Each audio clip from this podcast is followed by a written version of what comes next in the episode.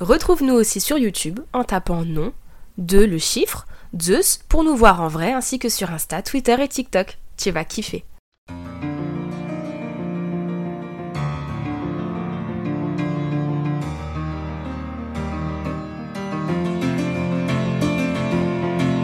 Jeff volé mon cœur,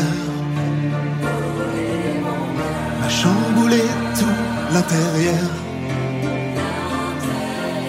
J'aimerais l'emmener sur mon scooter, tel François Hollande à toute vapeur.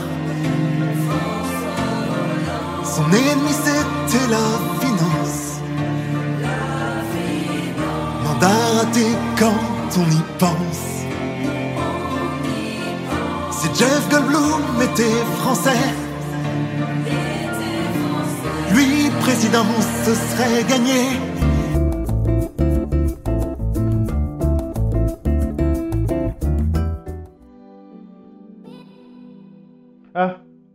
Ah, vous êtes là? Je vais d'apprendre une terrible nouvelle, ça me déprime. Jeff Goldblum, notre merveilleux Jeff Goldblum, a tourné dans des navets et des anards. Je ne sais pas quoi en penser, je sais pas ce que je peux en faire. Malgré tout, euh, la Canon, ça reste quand même une très grande boîte de prod et qui a produit, euh, produit beaucoup de navets, mais sans la Canon, on n'aurait peut-être pas eu de Walker Texas Ranger ou de Chuck Norris, ou même de Jean-Claude Van Damme. La Canon c'était spé- spécialisé dans tout ce qui est nanar et navet, et Jet Goldblum est tombé dans les marasmes de la Canon. Quoi Vous connaissez pas la Canon Bah, Vous savez quoi? Ça me remontait le moral. Installez-vous, prenez un bon chocolat chaud, un bon petit café, et les gars, aujourd'hui on parle de la plus grande usine à nanar, la Canon. Jeff Et envolons-nous pour faire un tour.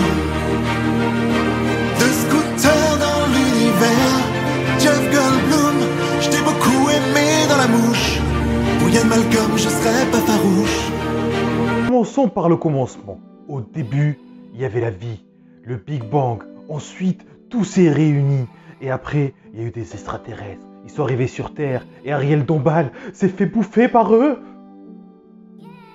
Oui, on me dit à l'oreillette qu'on s'en bat un petit peu les couilles. Euh, du coup, je vais continuer. On va commencer vraiment par le commencement. On va commencer par le commencement de ces génies qui nous ont offert Blocksport, Chuck Norris, The Canon Group Company. Initialement appelée Canon Films, ensuite au sein du groupe. Et en fait c'est une société de production et distribution cinématographique américaine. La Canon Film est née le 23 octobre 67 par Dennis Friesland et Chris Dewey, alors qu'ils étaient au début de la vingtaine. Mais ils ont eu un succès retentissant immédiat parce qu'ils produisaient en anglais, ils traduisaient en anglais des pornos soft suédois. On peut citer par exemple euh, Inga ou euh, My Love Lisa ou euh, Novek. Je les ai pas regardés. Mais tout d'abord, demandons un avis à un expert.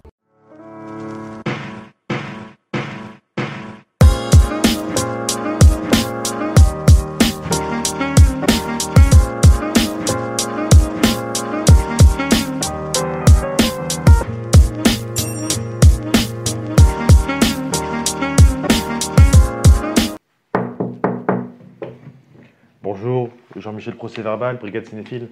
Juste pour vous dire, c'est de la merde.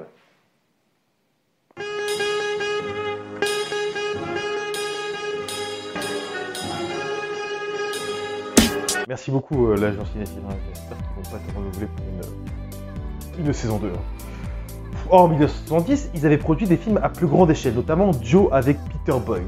Ils y sont parvenus très simplement en mettant à des petits budgets, des budgets de 300 000 dollars, beaucoup en vrai, mais pour le cinéma, c'est un très faible budget. Euh, mais le succès de Joe a apporté de l'attention, beaucoup d'attention à la Canon. Mais après une suite de séries infructueuses, la Canon est à deux doigts de la faillite. Mais c'est là qu'arrive un nouveau participant. It's Pikachu! It's Clefairy! Et oui, c'est ces génies-là, ces génies-là qui ont créé le mythe. Qu'est-ce que je veux dire? Le, génie, le génie de la Canon. Canon Films, c'est eux. C'est les créateurs de Noah Films, Mealem Golan et Yoram Globus, qui rachètent la Canon Group en 1969. Ils décident de fusionner les deux boîtes de production. Mehalem Golan est un producteur, réalisateur, scénariste, occasionnellement acteur israélien, né le 31 mai 1929 à Tibériade. C'est le cousin de, bah, de Yoram Globus, qui est un réalisateur israélien né le 7 septembre 1943 près du lac de Galilée en Israël, de parents immigrants polonais. Les deux premiers films de ces professionnels, Mehalem Golan et Yoram Globus, sont tournés chez eux en Israël, où ils finissent à rencontrer public escompté et remporter des prix. Mais rapidement, les deux cousins ne veulent pas se limiter au cinéma israélien. Ils se tournent alors vers les États-Unis d'Amérique, et principalement Hollywood. Ils décident alors de racheter la Canon Film, une petite société de production indépendante, pour la transformer en grosse major pour attaquer Hollywood. Ils découvrent alors des personnes inconnues, des cascadeurs, des chorégraphes, des professionnels des arts martiaux, des petits gamins, et les veulent les transformer en stars hollywoodiennes, en stars du cinéma.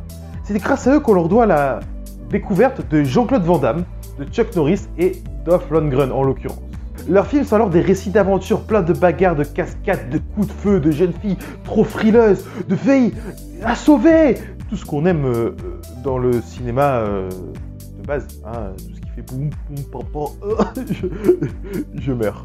Golan et Globus ne chopent pas. Le premier euh, transforme tout ce qu'il écrit, tout ce qu'il voit en production et les amène à la sortie du film. Et le deuxième apporte le financement. Golan dépense des sommes que le second réunit. Et ils ne sont pas exigeants d'ailleurs. D'ailleurs, chacun de leurs films ne coûte qu'un dixième de l'argent qui est investi au final. Parce qu'il rapporte tellement qu'il n'a pas besoin à chaque fois de ramener beaucoup de financement. T'as- Évidemment, euh, la qualité s'en ressent parce qu'il tourne les films en une semaine, si ce n'est moins. Golan, justement, refuse de parler de ses échecs de pied de qualité. Par exemple, dans certains Superman 4, euh, voici un extrait.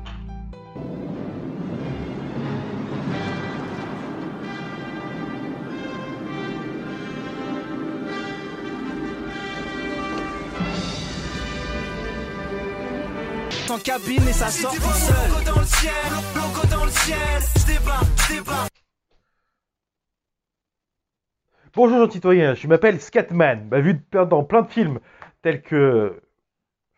Dans plein de films, surtout dans l'épisode Nom de Zeus sur Batman. Il est très cool, à ce qu'on m'a dit. Euh, L'épisode, et Nom de Zeus, et beaucoup d'autres choses. Mais je suis là pour la prévention. Il faut vous protéger contre les mauvais films. Ces mauvais films-là peuvent vous attaquer n'importe quand, vous l'avez vu aujourd'hui. D'ailleurs, voici un film, très mauvais en demeurant, avec son boîtier et son DVD à l'intérieur. Que faire avec ce film-là? Très simple. Vous sortez votre téléphone portable et vous allez sur votre site de vente favori et vous le bradez à 1,50€. Grâce à ça, une autre personne pourra profiter de ce film merveilleux et regarder mes vidéos sur civilisation. À tantôt.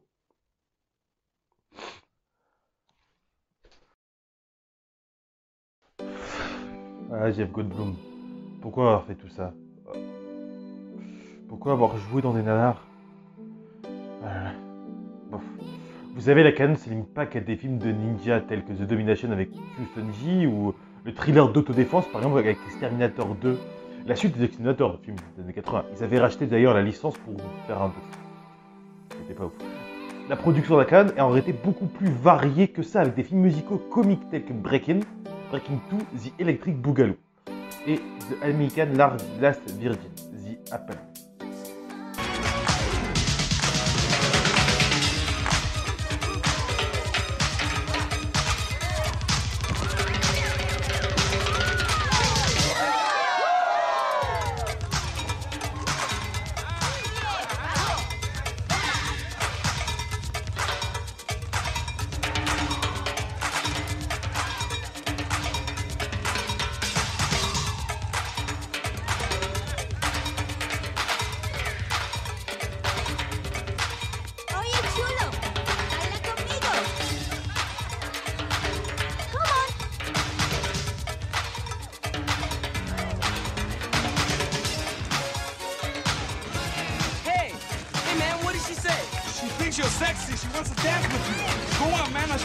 shoot.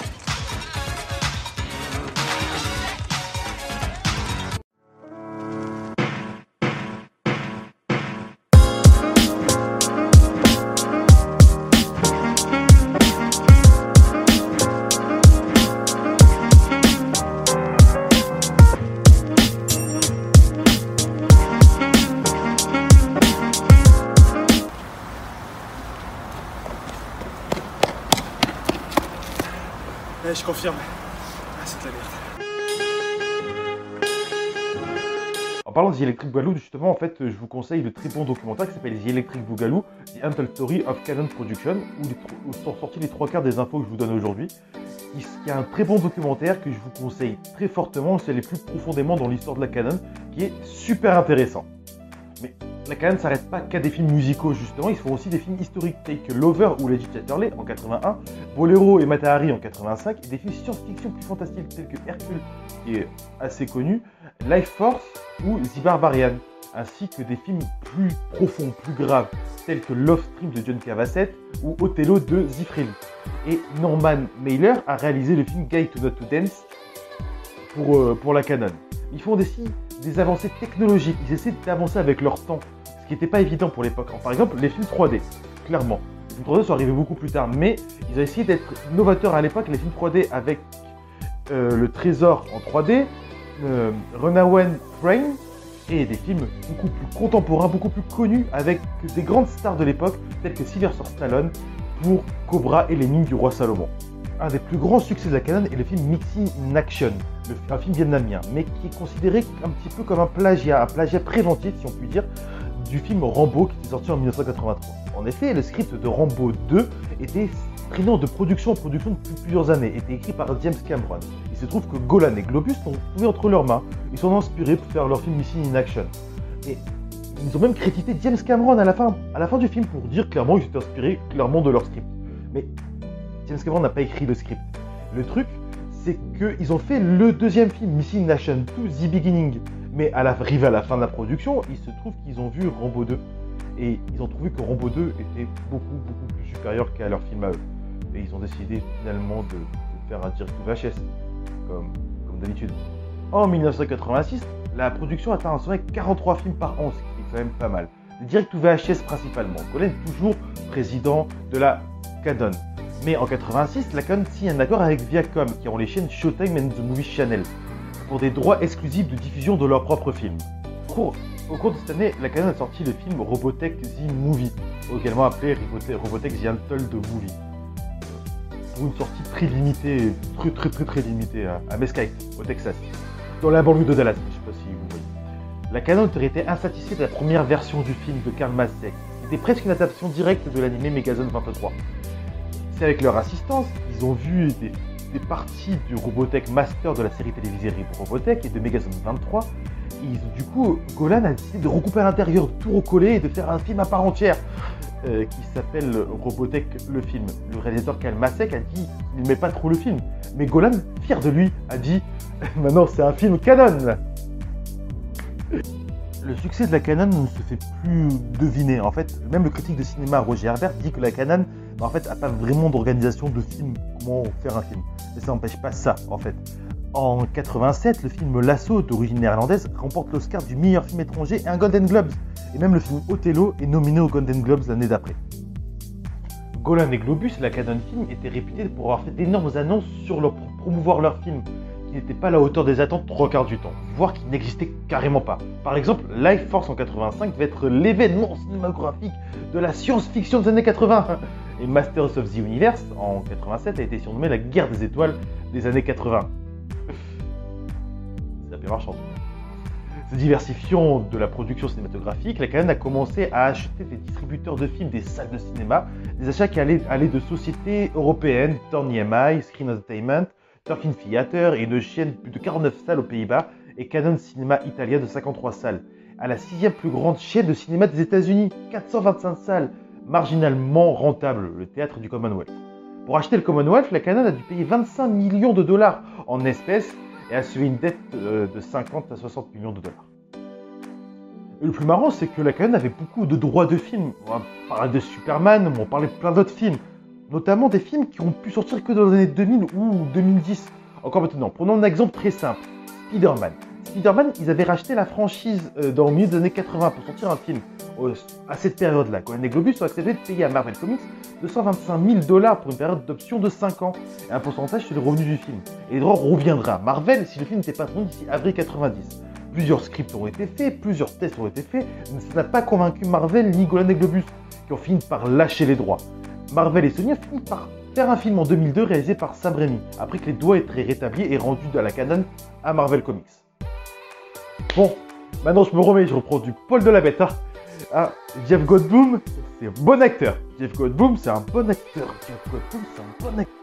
Ah, Jeff Goldblum, je rentre nos cœurs. Hein. C'est le meilleur. Comme quoi, un seul rôle fera tout. Hein. Ian Malcolm, toujours dans nos cœurs. C'est toujours là. Oh, ok. Bah, j'ai continué. En mai 87, la The Canon Group Company a vendu sa cinémathèque britannique de plus de 2000 titres, sa bibliothèque de divertissement d'écran Torn EMI pour 85 millions de dollars au Tom Entertainment Group. Peu de temps après, la Canon a abandonné, a coupé son association avec HBO euh, et a vendu tous les titres qu'il était avec HBO Canon Group à la chaîne HBO.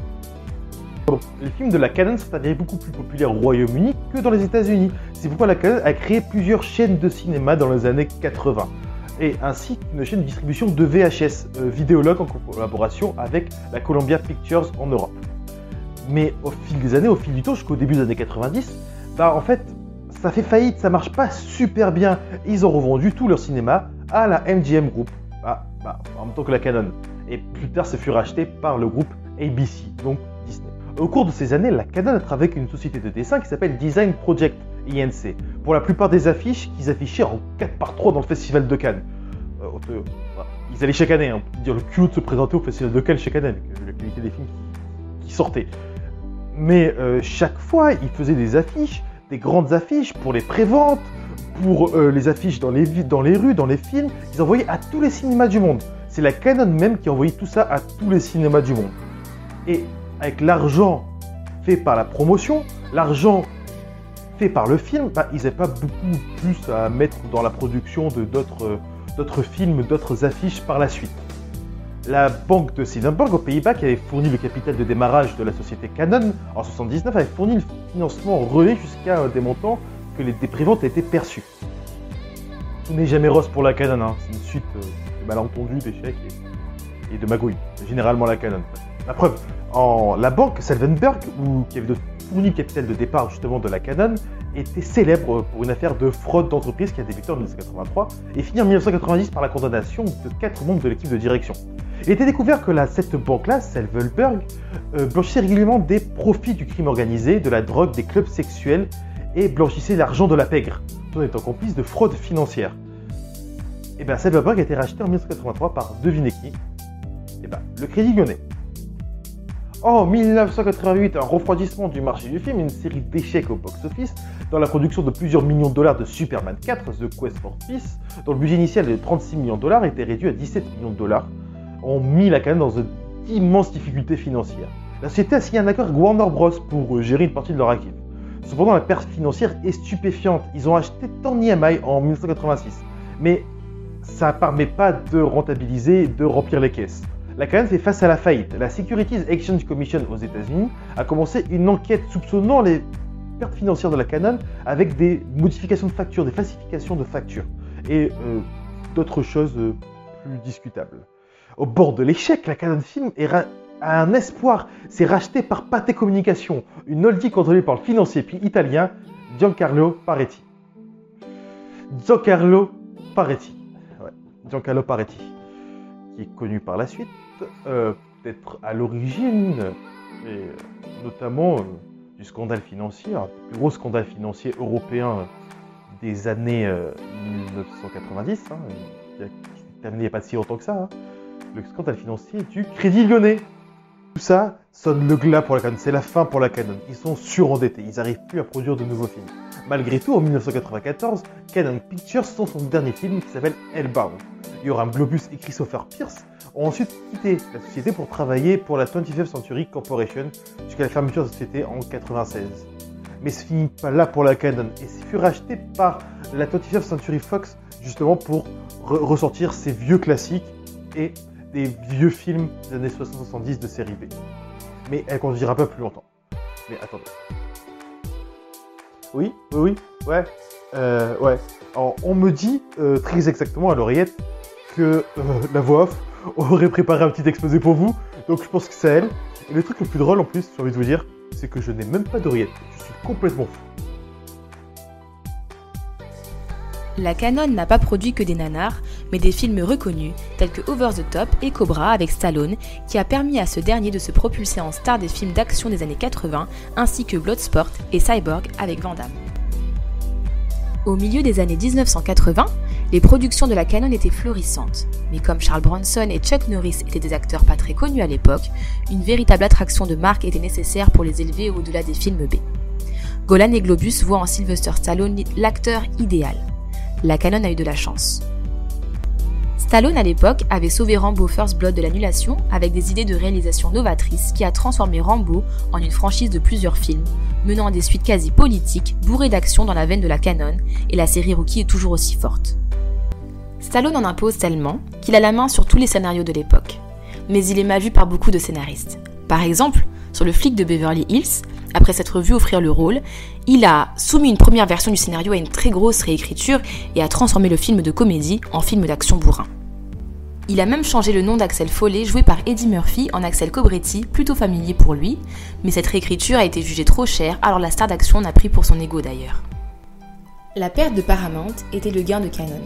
Puisqu'il traitait exclusivement de scénarios de seconde zone, Golan et Globus étaient plus qu'heureux de laisser la superstar faire ce qu'il voulait et lui offrir des budgets sans précédent. Ce qui était du pain béni pour Stallone. C'est à la lumière de ces événements que le kitsch Cobra est sorti. Soumis à de lourds remontages par Warner Bros. avant sa sortie, il s'agissait pourtant d'une production Golan et Globus distribuée sous le label Canon, et le film colle parfaitement à la formule inimitable, nous offrant un flic renégat pro-USA. Et Stallone réitère plusieurs fois avec notamment le mythique Over the Top.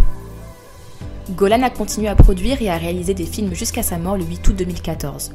Globus est le président de Globus Max, qui a des intérêts dans la production et la distribution des films et qui gère une chaîne de cinéma de 140 écrans en Israël. En 2014, deux films documentaires ont été publiés sur Canon Films. Rat Pack Entertainment a sorti Electric Boogaloo, The Wild, Untold Story of Canon Films, un documentaire sur Canon Films écrit et réalisé par Mark Hartley. La même année, le documentaire israélien The Go-Go Boys, The Inside Story of Canon Films, est présenté au Festival de Cannes 2014. Les deux documentaires que l'équipe de Nom de Zeus vous conseille.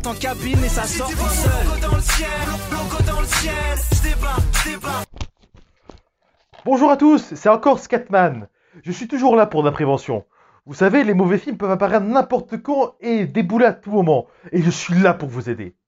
Voici un mauvais film, avec son boîtier et son DVD à l'intérieur. Ce mauvais film est très mauvais. Que faire avec un mauvais film comme ça? Tout à l'heure, c'était un truc d'autodéfense. Si quelqu'un vous embête ou quoi. Maintenant, on a besoin d'autre chose. Ceci est une poubelle. Ceci est un DVD. Me remerciez pas. À tantôt. Ah là là. Et bah que dire sur cette société de production? Bah, J'ai envie de vous dire que cette société de production nous a amené beaucoup d'acteurs et beaucoup de personnes dans cet univers-là. Sans la Canon, sans ces navets, sans ces nanars, on n'aurait pas eu ni Jean-Claude Van Damme, ni Chuck Norris, ni plein d'autres films. Tous les plus grands acteurs contemporains de notre époque, qui ont notamment tourné dans Jurassic Park, Quand on voit le futur, et plein d'autres films, sont passés forcément par la case Canon. Pour, euh, euh, pour un souci alimentaire au départ, mais pour plein d'autres choses. Sans la Canon, on n'aurait pas ce truc novateur de faire des directs ou DVD ou des directs ou VHS. C'est très nouveau à l'époque. C'est la Canon qui a initié ça, parce que pour des raisons évidentes que ça, coûtait beaucoup moins cher de créer des films et de les mettre directement en rayon en DVD ou en VHS, c'était beaucoup plus intéressant euh, promotionnellement et intéressant au niveau commercial. J'espère que vous avez aimé cet épisode de Nom de Zeus. Ne vous inquiétez pas et on va revenir bientôt. Et les gars, n'hésitez pas à liker, partager et commenter cette vidéo. Et n'hésitez pas, vivez cinéma. À. Si je ne les fais pas sortir, ils vont mourir.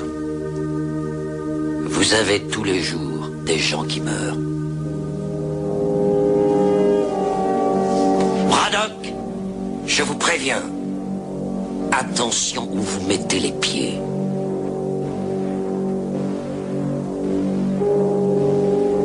Je mets les pieds où je veux, Little John.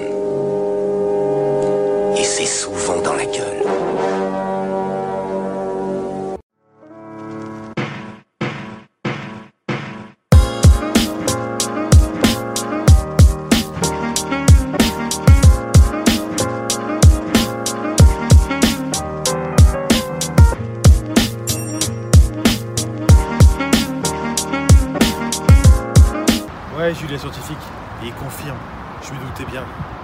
C'est tellement difficile. C'est de la merde.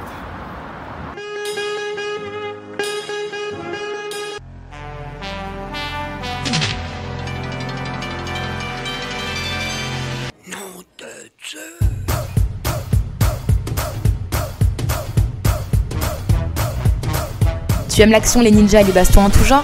Commente, like et partage. Là, c'est déjà une bonne action.